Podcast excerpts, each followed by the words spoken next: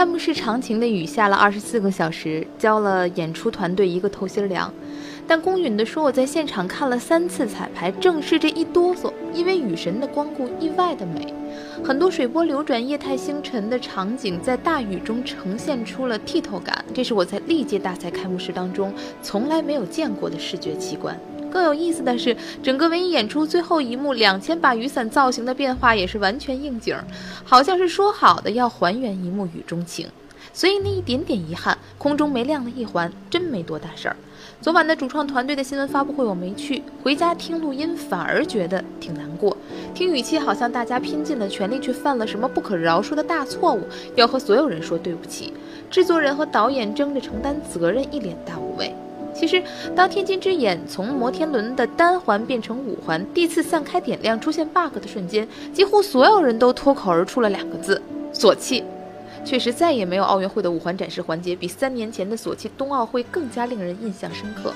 忘不了，并不是因为雪绒花在展开成圆环的瞬间同样出现了机械失误，而是俄罗斯人竟然秒速穿上了四环的 T 恤出现在新闻发布会上，并且在闭幕式里把失误当成了一个梗拿自己开涮。谁能忘得了那样自在的状态与自嘲的态度呢？我的家乡啊，号称“哏儿都”。口头语儿是嘛钱不钱的，乐呵乐呵得了。这种如同拉满的弓、时刻紧绷的状态，是我前所未见的。都说爱笑的女孩运气不会太差，我觉得爱笑的城市应该也会有好运气。放松些吧，君不见连一向较劲儿满满的全运会本人都开始往一个大 party 的方向飞驰而去。我今天在微博上搜索全运会，发现了一个特别有意思的现象：前面五个都是加 tag 的，也就是带话题的。依次是马龙，二零一七年天津全运会加油；惠若琪，二零一七年天津全运会加油；孙杨、张继科、宁泽涛，反正你们全运会都加油吧。每个 tag 底下都有明星运动员的卡通图像、比赛时间，甚至还有应援方式。张继科的粉丝已经把应援餐车开到了天津武清县的场馆门口了，不知道的还以为有什么韩国欧巴在那儿拍电视剧呢。二零一二年伦敦奥运会的时候，还没有席卷到体育界的粉丝文化，在经历了一年前里约的洗礼之后，迅速入侵。成绩是运动员被大众所熟知的方式，颜值则是巩固粉丝群体的必备条件。在粉丝圈啊，有句名言叫做“始于颜值，陷于才华，忠于人品”。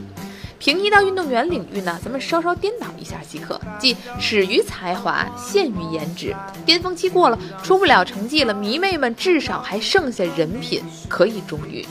明星运动员的职业轨迹和退役之后的道路选择，都随着新一代受众的成长与价值观的确立，远远宽于他们的前辈。这些运动员可以通过不断的出演综艺节目，成为半个娱乐圈的签约艺人，也可以在代言广告、保证衣食无忧的前提下，无杂质的继续追求更高、更快、更强。